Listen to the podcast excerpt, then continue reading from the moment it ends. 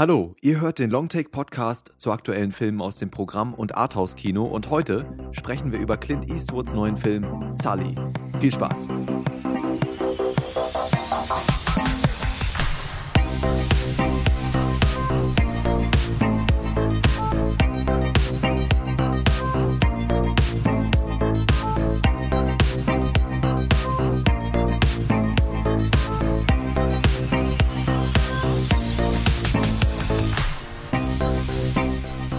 Ein herzliches Willkommen an unsere Zuhörer. Danke, dass ihr eingeschaltet habt zu unserer Sendung Nummer 68. Ich bin Johannes und ich begrüße Lukas Bawenschik.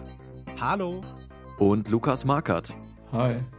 Wir sprechen heute darüber, ob Clint Eastwood mit seinem neuen Film Sully als Regisseur auf eine niveauvolle Flughöhe zurückkehren kann oder sich weiterhin im Sinkflug befindet. Bevor wir das aber tun, möchten wir auch auf die Gefahr hin, uns zu wiederholen, noch einmal darauf hinweisen, dass die Veröffentlichung dieses Podcasts einem neuen Rhythmus folgen. Lukas Markert. Letzte Woche konnten die Zuhörer das ja schon merken, aber kläre uns doch noch einmal auf. Ja, anstatt wie bisher in jeder Woche eine lange Folge mit zwei Filmen zu veröffentlichen, veröffentlichen wir jetzt zwei Folgen mit je einem Film, was einfach daran liegt, dass es uns so einfacher ist, das Ganze durchzuplanen. Genau. Und in der nächsten Folge werden wir dann thematisch einigermaßen passend den Film United 93 oder Flug 93 von Paul Greengrass besprechen. Heute besprechen wir Sully von Clint Eastwood. Es geht um die wahren Begebenheiten der Passagierflugmaschine US Airways 1549, die im Januar 2009 kurz nach dem Start im Hudson River notlanden musste. Wir hören in den Trailer und sind dann gleich mit unserer Diskussion wieder bei euch. Cactus 1549, Piste 04, startfrei. Sully. Sully. Sully, wir sind zu tief. Sully. Sully. Sully. Sully, alles in Ordnung? Niemand hat uns gewarnt. Und gesagt, bei euch werden beide Triebwerke ausfallen. Und das in geringerer Höhe, als es je bei einem Jet der Fall war.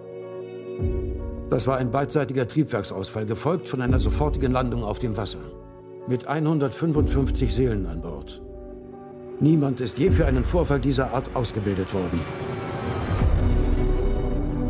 Unsere Aufgabe ist es zu untersuchen, weshalb dieser Flug im Hudson River endete. Auf dem Hudson. Es war kein Absturz, es war eine Notwasserung. Simulationen zufolge hätten sie es zum Flughafen schaffen können. Unmöglich, das war mir ganz klar. Ich übernehme. Kapitän Chesley Sullenberger, genannt Sully, ist ein Vorbildsamerikaner, wie er im Buche steht. Großzügig, gewissenhaft, seine zwei Töchter und seine Frau leben in einem lichtdurchfluteten Haus an der Westküste. Früher diente er in der Luftwaffe, mittlerweile nähert sich seine Karriere als erfahrener US Airways-Pilot dem Ende. Trotz leichter finanzieller Probleme plant Sully für die Rente bereits seine eigene Beratungsfirma für Flugsicherheit großzuziehen. Ganz amerikanisch eben. Doch mit den Ereignissen vom 9. Januar 2009 erwartet ihn als Pilot eine letzte große Herausforderung. Kurz nach dem Start in New York gerät seine Passagiermaschine mit 155 Menschen an Bord in einen Vogelschlag. Beide Turbinen fallen aus, Sully muss über der Stadt notlanden. Ihm bleibt nur der Hudson River. In diesen Momenten zeigt sich dann, dass Sully neben seinem fast zu glatten Dasein als amerikanischer Bürger vor allem eines ist, ein exzellenter Krisenmanager. Allgemein erzählt Eastwood hier eine Geschichte, die stutzig macht. Er erzählt von einem erfahrenen Meister seines Handwerks, der angesichts großer Herausforderungen nüchtern Probleme löst und dabei seine Menschlichkeit nie verliert. Er erzählt von hilfsbereiten Menschen, die zusammenkommen und gemeinsam ein größeres Unglück verhindern. Erzählt uns Clint Eastwood mit diesem Film also nicht, Lukas Bawenschik, warum er nach seinem eigenen Bild von Amerika und Amerikanern auf gar keinen Fall hätte Donald Trump wählen dürfen? Das sehe ich tatsächlich komplett anders. Ich glaube, das ist der prototypische Trump-Wählerfilm. Denn erzählt wird ja eigentlich nicht die Geschichte von Sullenbergs Landung. Das ist allen aus den Medien bekannt. Das kann man auch nicht mehr sinnvoll dramatisieren, sondern Clint Eastwood fokussiert sich auf die Nachgeschichte. Denn wie eigentlich jeder Flugzeugabsturz ist das Ganze natürlich auch nochmal überprüft und analysiert worden von dem äh, National Transportation Safety Board. Und in denen verortet Clint Eastwood, ganz typisch Trump-Wähler wahrscheinlich, das Böse. Alles, was Bürokratie ist, was Struktur ist, was eben technokratisch ist, was vielleicht auch Wissenschaft und Nachdenken und Hinterfragen ist gegenüber den echten, anpackenden und guten Amerikanern, das ist das Feindbild. Und so strukturiert sich hier Clint Eastwood seine eigene Version von von Fake News. Er klebt den ganzen Film über parasitär an dem, was wirklich vorgefallen ist, aber biegt es halt auf eine Art und Weise hin, in der aus dem eigentlich relativ undramatischen Ereignis im Nachhinein dann so eine Konfliktgeschichte, so ein, es ist so eine passiv-aggressive David gegen Goliath-Geschichte. Hier wird ein Bösewicht aufgebaut, den es so nie gegeben hat, der auch eigentlich nicht interessant ist. Vielleicht ist das so ein bisschen so, wie man aus Hillary Clinton, die sicher ihre Fehler hat, ja, so einen Superschurken gebastelt hat, der am nächsten Tag, nachdem sie gewählt worden ist, den Dritten Weltkrieg auslöst. So ungefähr geht auch hier Clint Eastwood mit seiner, ja, mit seiner Feindbilddarstellung um. Also es ist so ein bisschen, äh, er schafft sich hier eigene Feinde. Es ist so ein bisschen das Äquivalent von dieser Rede, die er gehalten hat, als er den leeren Stuhl beschimpft hat, auf dem er dann Obama verortet hat. Immer, immer ein schöner Moment, an den man sich zurückerinnern kann. Lukas Markert, äh, siehst du das ähnlich? Ja, also ich bin da tatsächlich komplett bei dir, Lukas. Also ich finde, äh, der Film hat zwei große Highlights, und zwar das sind die Schnurrbärte von Aaron Eckhart und, und Tom Hanks. Und der Rest ist dann. Okay, okay. ja, eher mau. Also die Szenen innerhalb des Flugzeugs, die finde ich tatsächlich doch interessant gemacht. Also es fängt schon an bei diesem akribischen Start. Und dann auch die Landung auf dem Hudson, da lag schon so eine Spannung in der Luft. Oder, oder vielleicht ist es gar nicht Spannung, sondern weil man wusste ja, wie es ausgeht, sondern mehr so ein bisschen Nervosität. Ich habe da auch mit den Passagieren echt gut mitgefiebert. Aber wie dieses ganze Drehbuch halt aufgebaut ist, fand ich auch sehr fragwürdig. Also ich finde es ja auf der einen Seite interessant, so ein ja beinahe Katastrophen-Drama-Thriller zu drehen, bei dem der Ausgang bereits völlig bekannt ist. Aber weil es halt mhm. so konfliktlos ist, wird das Ganze dann halt äh, aufgeplauscht mhm. mit dieser ja, mit diesem Komitee, dieser Flugsicherheitsbehörde, die dann dargestellt werden als komplette Unsympathen und, und sie sind böse. Und da finde ich, finde der Film überhaupt keine richtige Balance. Wenn er beginnt, dann geht er ja mehr in diese psychologische Richtung, so eine Charakterstudie des Piloten. Und das finde ich hat ganz gut geklappt. Es gibt dann ein paar so Flashbacks in seine Vergangenheit, die dann so wahllos da reingeschnipselt wurden. Es ist nicht alles wirklich so einwandfrei, aber wie es dargestellt wird und auch diese Träume, die er dann da nachts hat, das hätte eigentlich ganz gut funktioniert, hätte man das konsequent durchgezogen. Aber stattdessen geht es dann eben in diese Richtung vor Gericht, wo er sich dann verantworten muss vor diesem Komitee. Und das finde ich ja einfach nicht gelungen. Und da bin ich genau bei dem, was Lukas vorhin beschrieben hat. Ja, ich bin da, glaube ich, schon bei euch. Ich glaube, mir hat der Film insgesamt ein bisschen besser gefallen. Ich, ich muss sagen, dass es insgesamt schon eigentlich eine schöne Kinoerfahrung für mich war, weil Clint Eastwood eben schon auch ein ganz solider Regisseur ist und weiß, wie man einige dieser Szenen inszenieren muss, damit sie spannend bleiben. Ich finde, dass der Film auch einen ganz guten Rhythmus, also ein gutes Tempo hat. Ja, du hast eben schon diese Flashbacks angesprochen. Ähm, Gerade gegen Ende verliert sich der Film vielleicht in dieser in dieser ähm, Courtroom-Scene, in dieser Szene im Gerichtssaal so ein bisschen mit diesen ganzen Simulationen, die da mit reinkommen. Aber ich glaube, insgesamt hat der Film schon ein gutes Tempo und, und ist unterhaltsam. Und mit dem Untersuchungskomitee sehe ich das ähnlich wie ihr. Also die, dieses sehr starke Antagonisieren und äh, diese Person, die man da vorgestellt bekommt, das ist schon das ist schon ein bisschen überzeichnet und so und das macht nicht so unfassbar viel Sinn und man denkt sich die ganze Zeit, ja, aber sind sie denn nicht tatsächlich, also ist es nicht rechtens, das jetzt auch zu ermitteln? Natürlich muss, muss ein solches Unglück oder eine solche Situation analysiert und bespro besprochen werden, also was da genau schiefgelaufen ist und wie man aus den Fehlern vielleicht auch lernen kann. Deswegen, ich fand eigentlich ganz interessant, dass zu Beginn dieser Untersuchung eben dieser Aspekt eingeführt wurde mit der Menschlichkeit und mit den Simula Simulationen. Ja, also wir haben ja auch zum Beispiel gerade die Schach-WM am Laufen und da wird auch immer davon geredet, wenn, wenn man sich dann die Berichterstattung anguckt, dass irgendwelche Supercomputer jetzt äh, die besten Züge ausrechnen, die natürlich so von einem Menschen niemals ähm, kalkuliert werden können während eines Schachmatches, weil menschliche Faktoren eben ähm, damit im Spiel sind, Stress und alles. Und das fand ich eigentlich einen ganz interessanten Aspekt, der dann leider gegen Ende hin, wie ich schon angesprochen habe, mit dieser ähm, Szene im Gerichtssaal dann so ein bisschen zu sehr ausgeschlachtet wird. Aber ich fand auch insgesamt, trotz dieser Marke, die der Film hat, ist es ähm, handwerklich, gerade dann in diesen Szenen auch der Notlandung, die ja doch, also gegen Ende hin dann auch recht ausführlich nochmal bebildert wird, ähm, dass es in diesen Momenten schon ein guter Film ist und ein spannender Film. Trotz äh, der Tatsache, dass man den Ausgang eigentlich schon kennt. Also ich weiß nicht, ich kann mich dem nicht wirklich anschließen. Ich finde diesen Film wirklich auf eigentlich jeder Ebene misslungen. Diese Aspekte, die er anspricht, also diese Charakterstudie zum Beispiel, die Lukas gerade gelobt hat, die scheint mir wirklich vollkommen misslungen. Also ich finde die Stilmittel, die Clint Eastwood benutzt, um davon zu erzählen, eigentlich interessant. Er lässt nämlich Traum und Wirklichkeit verschwimmen. Der Film beginnt mit einem Albtraum. Es erinnert so ein bisschen an 9-11. Sully stürzt mit seinem Flugzeug mitten in New York und äh, wir sehen ihn immer wieder eins zu eins so interagieren quasi mit Fernsehbildern, die ihn plötzlich überall umgeben. Er kann sich selbst nicht mehr entkommen in dieser Welt, denn er sieht sich überall selbst zurückgespiegelt, nicht nur von Spiegeln, sondern vor allen Dingen von Bildschirmen, auf denen er sich selbst dann beim Sprechen und bei Interviews zugucken muss. Es ist aber leider alles so furchtbar plakativ. Also er fragt dann seine Ehefrau in einem Gespräch, okay, was, wenn ich's vergeigt hätte? Oder äh, im Fernsehen äh, steht Katie Couric, die sich selbst spielt, übrigens sehr, sehr schlecht sich selbst spielt und erzählt, okay, ähm, was ist, wenn er kein Held ist, sondern ein Hochstapler? Also diese Probleme, die ihn innerlich treiben, diese Zerrissenheit, die äh, vielleicht Kind Eastwood auch zu einem dieser Konfliktpunkt erheben möchte, wird einfach ausgesprochen und zwar auf die plakativste und exklamatorischste Art und Weise, wie man das Ganze eben haben könnte. Also das fand ich unheimlich anstrengend und wenn wir ehrlich sind, dann hat Sully hier überhaupt keine Schwächen. Das ist einfach eine reine Hagiografie. Es ja. gibt keinen Moment, in dem er sich falsch verhält, sondern er ist durch und durch Held.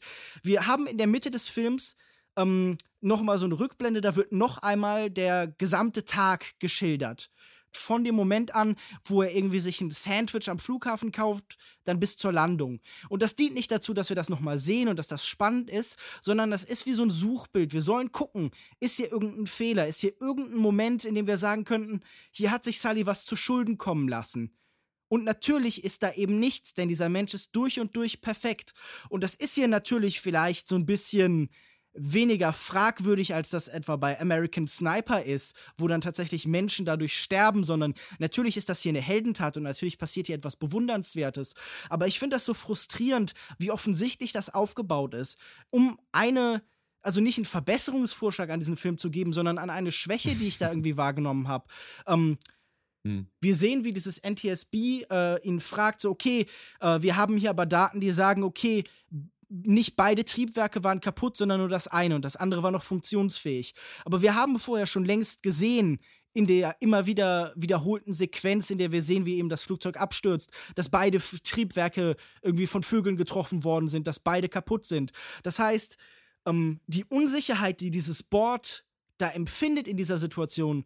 Denn hier treffen ja tatsächlich Daten auf Menschenaussagen, die empfinden wir als Zuschauer gar nicht. Das heißt, wir sind nicht weit genug in der Perspektive der Kritiker von Sully, um äh, tatsächlich nachvollziehen, woher diese Kritik kommt, weil wir alles eins zu eins gezeigt bekommen haben. Und das finde mhm. ich sehr, sehr fragwürdig. Also das ist so ein bisschen, da werden äh, Informationen einfach auf sehr uninteressante und undramatische Art und Weise verteilt.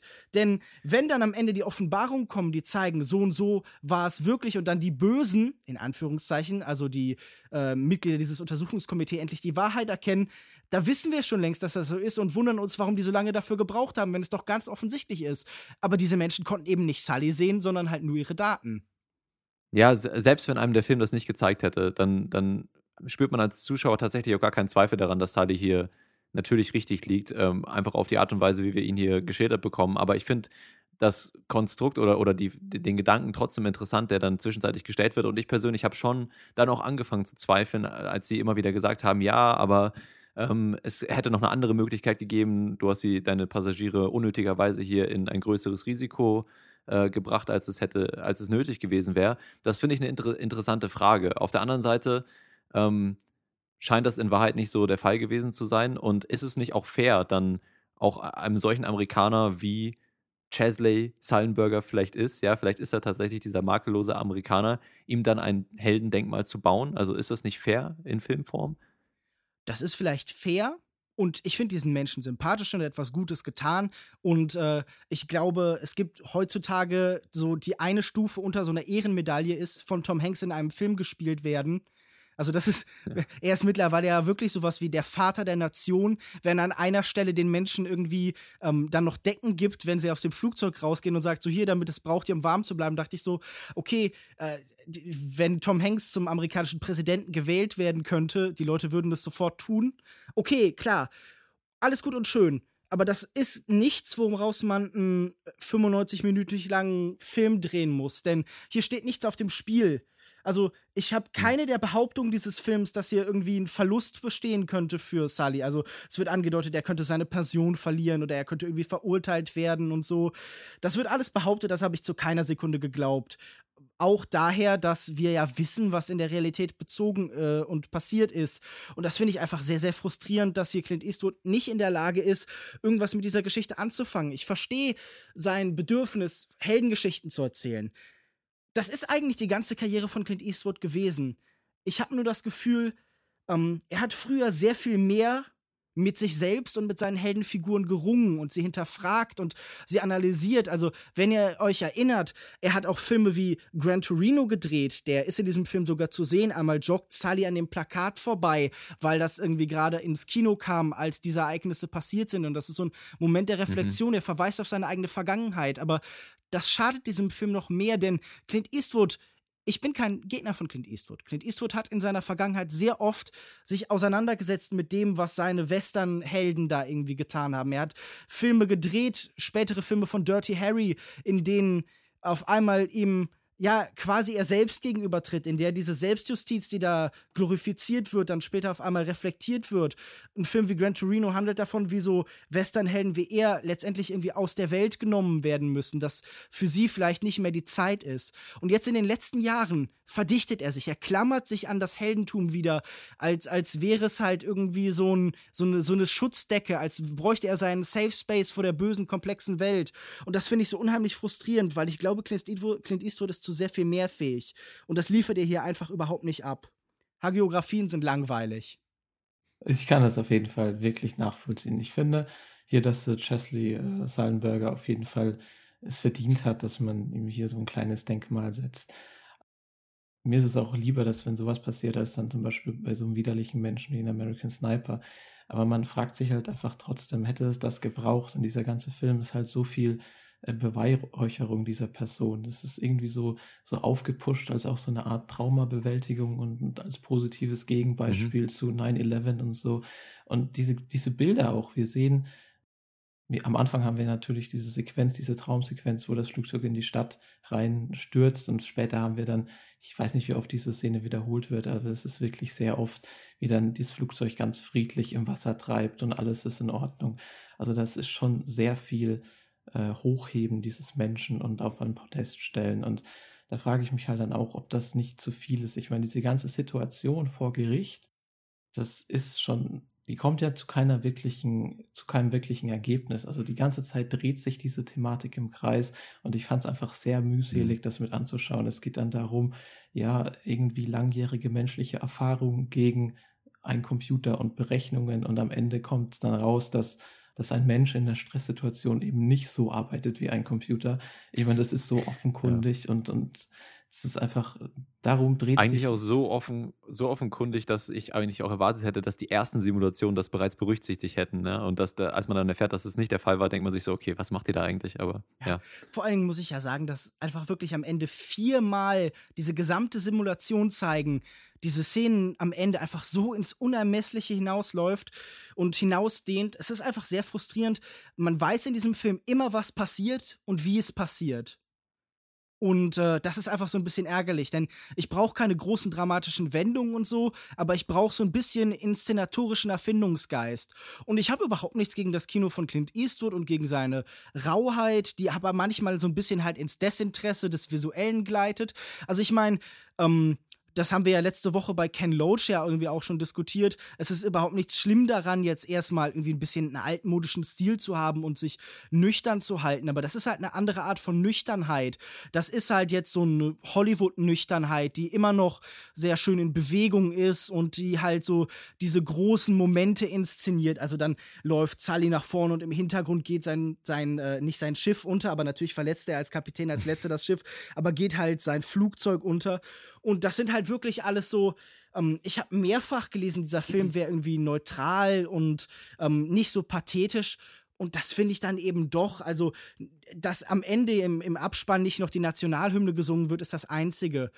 Und ich glaube, was mich am meisten stört, ist, dass dieser Film gleichzeitig ganz stark parasitär an der Wirklichkeit hängt, nach der ganz typischen Biopic-Dokudrama-Methode und immer wieder sagt so, hier genauso war das wirklich, based on a true story und dann am Ende sich auch nicht erblödet, nicht nur eine Texttafel zu zeigen, und danach noch ein Video von den Originalmenschen, sondern auch noch Bilder von dem Originaluntergang des äh, Flugzeuges und dann noch irgendwie so eine kurze Rede der Ehefrau von Sully über Christmas Cards, die sie bekommen, dass das Ganze noch zu so einem Weihnachtsmärchen hochstilisiert wird. Also das heißt, permanent bezieht man sich auf die Wirklichkeit und dann erzählt man eine Geschichte, wie sie einfach nicht war. Normalerweise würde ich einem Film nie vorwerfen, dass er die Wirklichkeit verzerrt. Aber wenn dieser Film eben wie so eine Zecke am echten Leben klemmt und nichts darüber hinaus zu erzählen hat, außer seinen erfundenen Geschichten, dann ärgert mich das einfach. Also ich finde, das ist auch ein Film, mhm. der hat bestimmt so seine sympathischen Momente und so, aber man sollte diesen Film Clint Eastwood nicht einfach so äh, als Kavaliersdelikt irgendwie anrechnen, sondern man sollte wirklich sagen, so nein, das ist wirklich nicht okay. Ja, ich glaube, also der Film hat natürlich diese zwei Teile. Einmal haben wir die Gerichtssaalsequenzen und diese Ermittlungssequenzen und auf der anderen Seite haben wir die Notlandung an sich und, und die Ereignisse an sich. Und ich finde, dass man die Stärken und die Schwächen in dem Film auch anhand dieser Tatsachen ganz gut trennen, trennen kann. Also für mich zumindest. Da, ihr habt ja bereits darüber geredet. Äh, ich sehe auch dann eben in, in der Hälfte des Films, die über die Untersuchung handelt und über die, dieses Untersuchungskomitee, da sehe ich Clint Eastwood als den Trump-Wähler und, und die ganzen äh, und diese Einstellung der, der, der, Leute, die Trump jetzt gewählt haben. Auf der anderen Seite eben äh, die andere Hälfte, wo dann tatsächlich die Menschen zusammenkommen, um dieses Unglück, um dieses Unglück zu verhindern oder ein größeres Unglück zu verhindern, zu verhindern, dass die Menschen sterben und wenn dann wirklich äh, alle Leute, die in der Nähe sind, dahinströmen, um zu helfen, ja, und, und Sully so als nüchterner Krisenmanager da auftritt. Da finde ich, äh, sieht man dann eben, wie ich in der Einleitung versucht habe, so einigermaßen zu formulieren, was sich äh, Clint Eastwood ähm, wünscht äh, von Amerika. Und natürlich ist das so in, in gewisser Weise eine Traumabewältigung, was 9-11 angeht und so. Aber in diesen Momenten fand ich das schon romantisch, dieses Bild von, von einfach Menschen, die menschlich sind und sich gegenseitig helfen und dann eben auch noch gut sind in dem, was sie tun. Das ist eben genau das Gegenteil von Donald Trump als, als Mensch auch einfach. Äh, deswegen habe ich, deswegen auch meine Frage zu Beginn, die du jetzt erst nicht so ganz nach, nachvollziehen konntest, aber ich glaube, dass man den Film da in diese zwei Hälften ganz gut trennen kann eigentlich. Könntest du mal ein Beispiel nennen für das, was du meinst? Ja, klar. Also Sully ist, ist jemand, der sein Handwerk sehr, sehr gut beherrscht, der sich nicht aus der Ruhe bringen lässt von irgendwelchen Sachen. Ja, also wenn er in den Nachrichten als äh, äh, vielleicht als jemand äh, beschrieben wird, der in der Situation nicht alles richtig gemacht hat, würde er wahrscheinlich nicht auf Twitter gehen und erstmal 20 Tweets loslassen und alle äh, jegliche ähm, äh, medialen Einrichtungen und, und, Organisationen beleidigen und in Frage stellen und so, sondern der geht ganz nüchtern damit um und versucht das zu analysieren, analysieren, versucht emotional damit umzugehen und in der Situation an sich ist er eben auch jemand, der auf, auf dieselbe Art und Weise handelt und dann später, wenn alle zusammenkommen, dann äh, argumentiert der Film ja schon für ein Amerika, das zusammenkommt, das eben nicht ähm, getrennt wird oder so. Natürlich sind jetzt hier nicht alle, Eth alle Ethnien vertreten, die dann zusammenkommen oder so. So plakativ macht das der Film auch nicht. Und ich weiß auch nicht, ob Eastwood das dann überhaupt so wollen würde. Aber auf jeden Fall ist es ein Film, der dafür argumentiert, dass Leute zusammenkommen, ja. Und äh, Kannst Donald Trump macht das genaue Gegenteil. Ein Beispiel nennen, ja. wo denn da Menschen zusammenkommen? Ich verstehe wirklich ja, nicht, was der, du der Fähr, der, der Kapitän der Fähre, der dann auf eigene Faust einfach dahin fährt, weil er sieht, dass da, mhm. dass da ein Flugzeug im, im Wasser gelandet ist und alle Leute, also das versucht der Film ja auch ganz klar so aufzubauen, als dann die, die, diese Wasserleitern ähm, oder was auch immer das ist, diese Not Notleitern ausgeworfen werden, damit die Leute da hochkraxeln können und auf das Schiff kommen. Äh, dann wird auch so ein bisschen pathetische Musik eingespielt. Also das soll ganz klar als, diese, als dieser Feel-Good-Moment, in dem dann alles gut geht, äh, auch geschildert werden. Und ehrlich gesagt, das hat für mich funktioniert. Also es war, mhm. ich weiß nicht, ähm, also siehst du das gar nicht, oder was, was ich gerade beschreibe? Also ich sehe dieses Zusammenkommen halt leider überhaupt nicht. Ich sehe es ähm, am Ende, nämlich wenn es in der Texttafel eingeblendet wird, wenn dann da steht, äh, innerhalb von 25 Minuten oder so kamen 1200 Freiwillige zum Helfen. Aber der Film zeigt das ja nicht wirklich. Und dieser eine Kapitän auf dem Schiff, der da vorbeifährt, ich glaube, das wäre leicht grob fahrlässig, wenn der nicht zu diesem Flugzeug hinfahren würde. Also hm. ich sehe schon theoretisch so die Präsenz von Menschen, die irgendwie in diesen Gesamt Handlungszusammenhang eingebunden sind. Also ich sehe, wie uns dann irgendwie erzählt wird von den Leuten im Hotel, die irgendwie Sully dann auf einmal unterstützen und irgendwie ihm nicht nur Dry Cleaning geben wollen, sondern ihm, äh, sondern auch Mut zusprechen und ihn umarmen und so. Und ich sehe halt vor allen Dingen so diese Verehrung für den einen starken Mann. Auch wenn ich so diese Szene des Zusammenkommens sehe, dann sehe ich, wie Sully die Leute im Flugzeug dirigiert und ihnen so ein bisschen Struktur gibt und sie scheinen irgendwie in in, in, in Chaos auszubrechen und sind undurcheinander, aber da ist der Einzelne, der führt und lenkt. Und das ist, ich weiß nicht, also ich sehe da, wenn dann zusammenkommen, unter der Hand von einem starken Mann. Und da werden wir dann mhm. vielleicht doch eher wieder bei Trump. Wobei es natürlich den äh, Alibi-Ägypter gibt im Taxi, der seine Unterstützung ausspricht. Und das fand ich auch einen charmanten Moment. Ach, ja, ja, das, Fandst du, fandst du echt charmant? Ich finde den Humor dieses Films eigentlich relativ okay. Ich musste mehrfach lachen. Auch so bei so Momenten wie, wenn äh, am Ende dann Aaron Eckharts Charakter, also der Co-Pilot, dann irgendwie gefragt wird, hätten sie irgendwas anders gemacht und dann hätte er gesagt, ja, ich hätte es gerne im Juli gemacht oder so. Da habe ich mir gedacht, jetzt einfach ein Freeze-Frame und Cut to Credits. Ich brauche jetzt keine Texttafeln, keine eingespielten Bilder und Videos. Das wäre einfach so viel angenehmer und besser gewesen. Wieso können wir nicht wieder mhm. so ein bisschen so, so das dusselige 50er-Jahre-Kino, in dem jede Szene mit einem schlechten Gag endet, machen muss? Das habe ich hier manchmal gemerkt bei Clint Eastwood und da bin ich so, das finde ich fast noch das Sympathischste an dem, was du in diesem Film machst. Ja, ich sehe es auch so. Die Witze, die Witze waren schon ganz okay. Und Aaron Eckert und vor allen Dingen sein Schnurrbart, Schnurrbart. muss man ja nochmal erwähnen. Er hat einfach einen monströs gloriosen Schnurrbart, das ist mhm. Ich hätte lieber das, Also eigentlich hätte der Film schon im November. wie, er gewachsen, wie er wächst, wie er äh, getrimmt ja. wird. Ja. Ich finde auch, also es wird. Welche Pflegeprodukte, ja. Bart des Jahres als neuer Wettbewerb für äh, unseren Jahresrückblick. Man muss ja auch sagen, das war ja ein ganz netter Vergleich, äh, also für mich zumindest, dass, dass die äh, Credit-Sequenz bebildert wurde, weil man da tatsächlich auch nochmal den Schnurrbart vergleichen hat können. Und der, ich muss sagen, der von Sully, der war schon spot on, muss ich sagen. Generell äh, hat man hier Tom Hanks hier äh, schon sehr nah an, an das Abbild von, von Chesley mhm. rangebracht. Aber der Schnurrbart von Aaron Eckhart war monströser äh, im Film, als er in Wirklichkeit äh, beim Co-Piloten tatsächlich der Fall war. Also, das ist vielleicht auch noch ein kleiner Makel im Film, aber ich beschwere mich nicht über monströse. Äh, also, wenn das Hauptproblem dieses Films wäre, dass die Schnurrbärte nicht ausreichend oder sogar zu groß zu. sind, dann, ja. Äh, dann wäre ja alles gut. Aber wo du gerade schon bei Tom Hanks und der Nähe warst, eben zu Sully selbst, ähm, ich würde ganz gern mit euch vielleicht noch so ein bisschen über die Schauspielerleistungen sprechen. Denn ich finde Tom Hanks in dieser Rolle wirklich durchaus gut. Ich habe nur das Gefühl, er ist vom Drehbuch her sehr eingeschränkt in dem, was er machen kann. Also man sieht schon so ein bisschen inneren Konflikt. Man fragt sich nur, wozu dient der? Wo führt der hin? Und hat er wirklich irgendwie eine Wirkung? Also ich, ich verstehe, dass dieser Mensch unsicher ist und ähm, dass der halt so eine sich selbst in Frage stellt immer zu, also das wird ja sogar wie schon gesagt sehr offenkundig gemacht.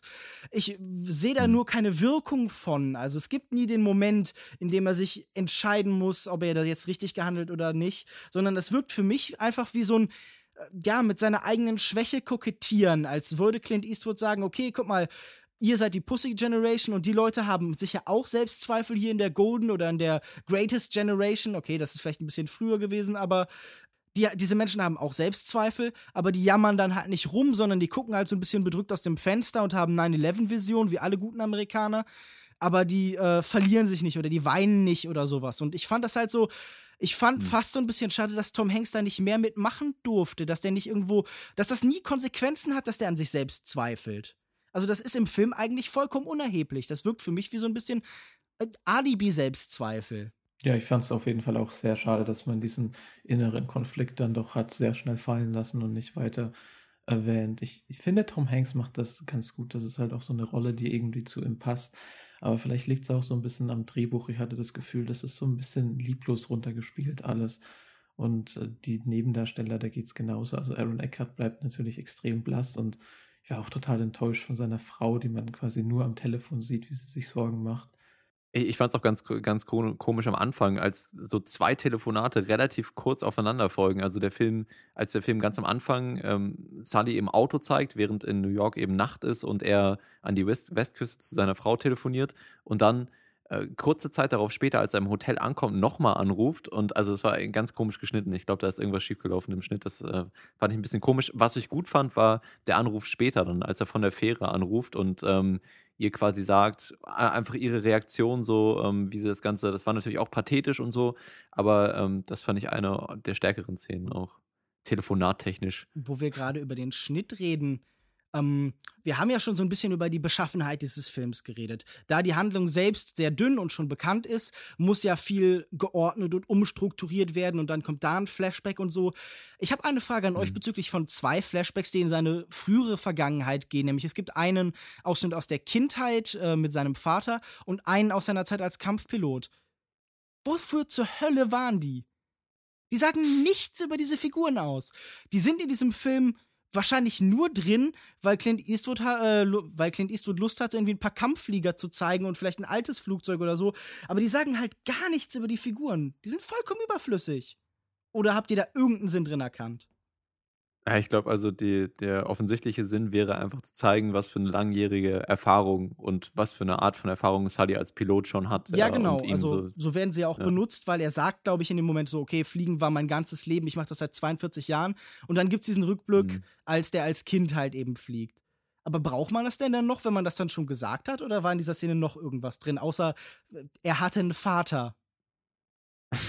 und der hat ihm gesagt, always keep smiling. Also e, ehrlich gesagt, ich fand schon ganz ein bisschen hilfreich als, als Zuschauer, dass es nicht nur gesagt wurde, dass er eine sehr langjährige Erfahrung hat, sondern dass er auch vorher in diesem Kampfjet gezeigt wurde, wo er mit diesem Problem umgehen musste und dann landen musste.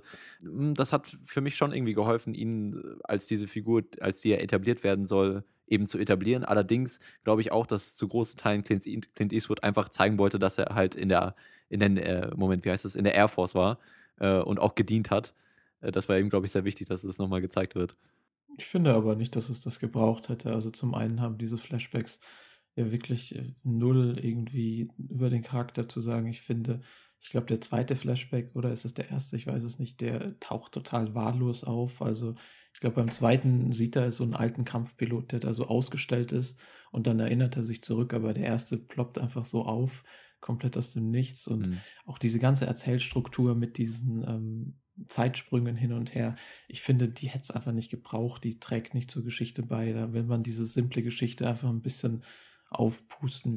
Ich fand aber insgesamt, ich habe das vorhin ja schon mal lobend erwähnt, dass der Film schon ein gutes Tempo hat und das liegt sicherlich auch am Schnitt. Also klar kann man vielleicht überlegen, ob man sich die ein oder andere äh, ähm, Vision oder, oder albtraumhafte Darstellung davon einem Flugzeug, das so CGI-mäßig in, in New York in irgendein Gebäude crasht, ob man das hätte weglassen können oder ob man vielleicht sich hätte ein Flashback äh, sparen können. Aber diese Aufteilung zwischen dem eigentlichen Event, den Courtroom-Szenen, äh, wie da hin und her geschnitten wird, wie, wie weit äh, das eigentliche Event dann gezeigt wird, nämlich immer nicht komplett bis zum Ende oder es werden Sachen ausgelassen, die dann später nachgefüllt werden und so. Das hat schon dazu beigetragen, dass man in diesen Momenten so ein bisschen dieses Procedural von, von so einer ähm, Notsituation ähm, als, als spannend empfinde. Also ging mir zumindest so. Und obwohl ich dann eben den, äh, das Ende schon kannte, weil, mir die wahren äh, Ereignisse natürlich bewusst waren, äh, hat der Film das so geschafft, mich dann doch der, bei der Stange zu halten, spannungstechnisch. Und ich würde das schon lobend erwähnen. Mhm.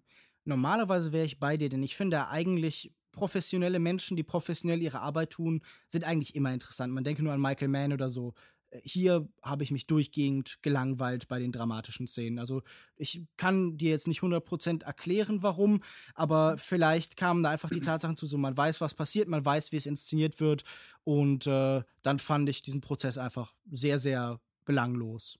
Also ich fand den Film auch durchaus kurzweilig, aber man muss halt auch wieder bedenken, er dauert nur 90 Minuten. Also und im Endeffekt war ich dann auch froh, dass diese Geschichte nicht noch weiter ausgeweitet wurde und wenn man sich bei so einem eher kompakten Film dann doch irgendwie mittendrin mal langweilt, dann stimmt am Tempo doch was nicht.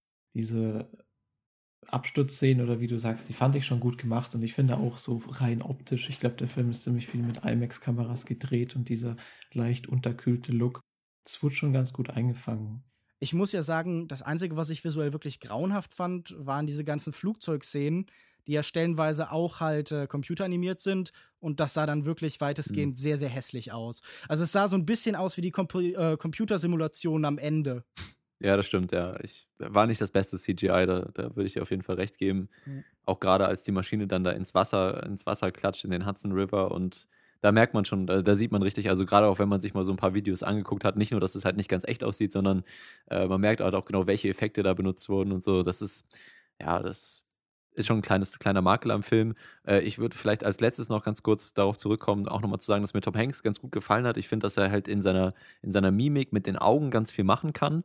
Aber im Kontext des Films wirkt es dann doch eher, ja, so ein bisschen, nicht wirklich überzeichnet oder so, aber ähm, zu. Zu viel Figur und zu wenig Mensch dann. Genau, also ja. da überlagert halt irgendwie dieses amerikanische Symbol des Heldentums immer so diesen Privatmenschen.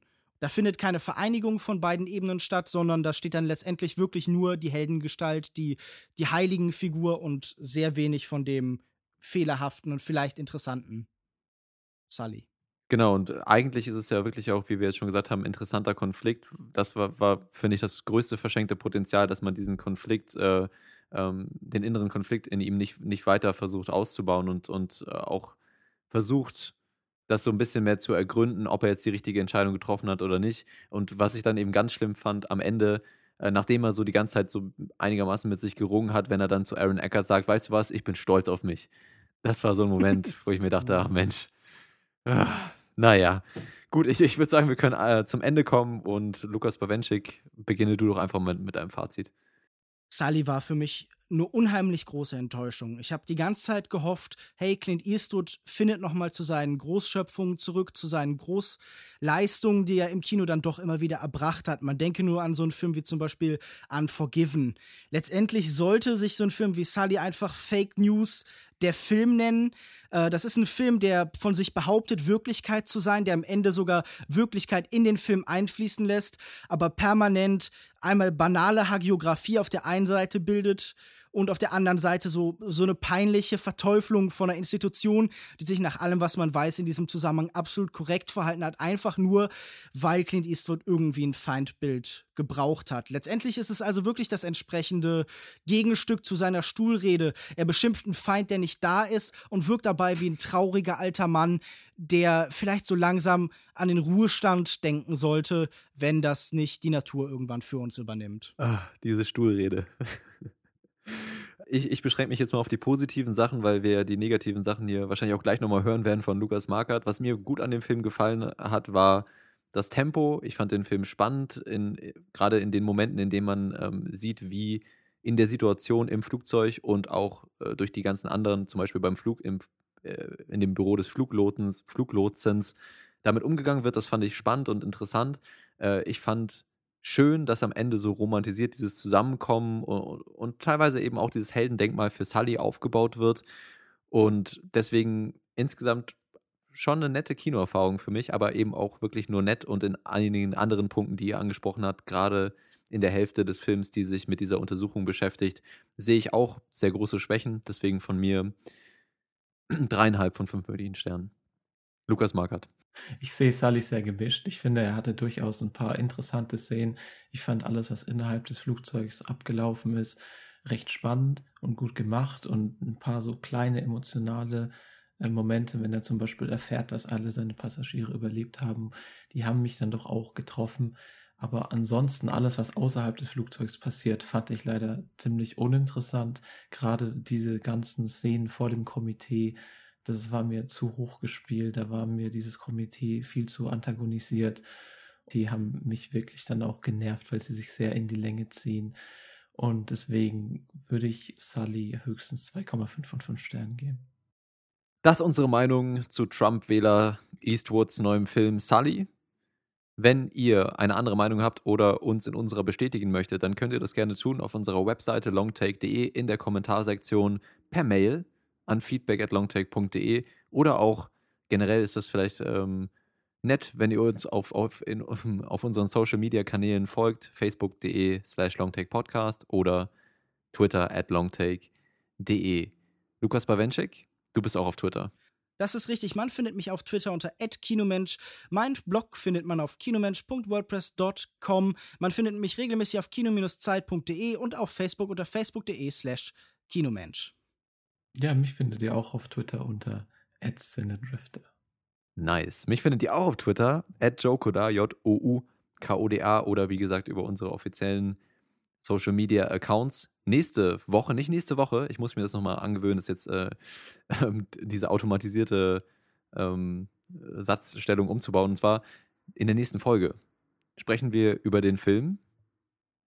Habe ich am Anfang schon verraten, ne? das war nicht so klug. Vielleicht sollten wir am Anfang sagen, dass wir euch am Ende verraten, was der nächste Film ist. Wie dem auch sei, der nächste Film ist United 93, Flug 93 von Paul Greengrass, der thematisch so ein bisschen zu dem Film hier passt und der uns vermutlich ein wenig besser gefallen wird als der neue Film von Clint Eastwood. Und ich habe ihn schon gesehen, aber ihr beide kennt ihn tatsächlich bisher nicht. Deswegen bin ich gespannt, ähm, wie ihr den Film dann einschätzen werdet.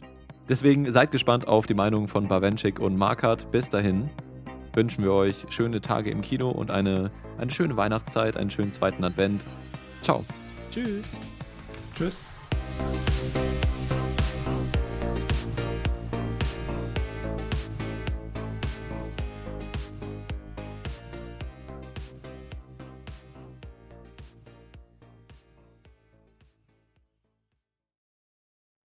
Sullenburger. Chesley. Kein Wunder, dass das Sully sich Sully nennt, ne? Chesley. Oh Gott, jetzt macht er sich über Anyways. den Namen lustig hier. Was würde Clint Eastwood dazu sagen? Wahrscheinlich, dass du Teil der Pussy Generation bist. Ja, maybe. Aber Chesley klingt halt echt schon wie so eine Art Schmelz, so eine Mischung aus Schmelzkäse und Hund. Irgendwie ist es so. ich glaube, genauso war das auch gedacht. So haben sich die Eltern gedacht, wie können wir es schaffen, dass unser Sohn möglichst stark nach Schmelzkäse und Hund klingt? Ja. Ah.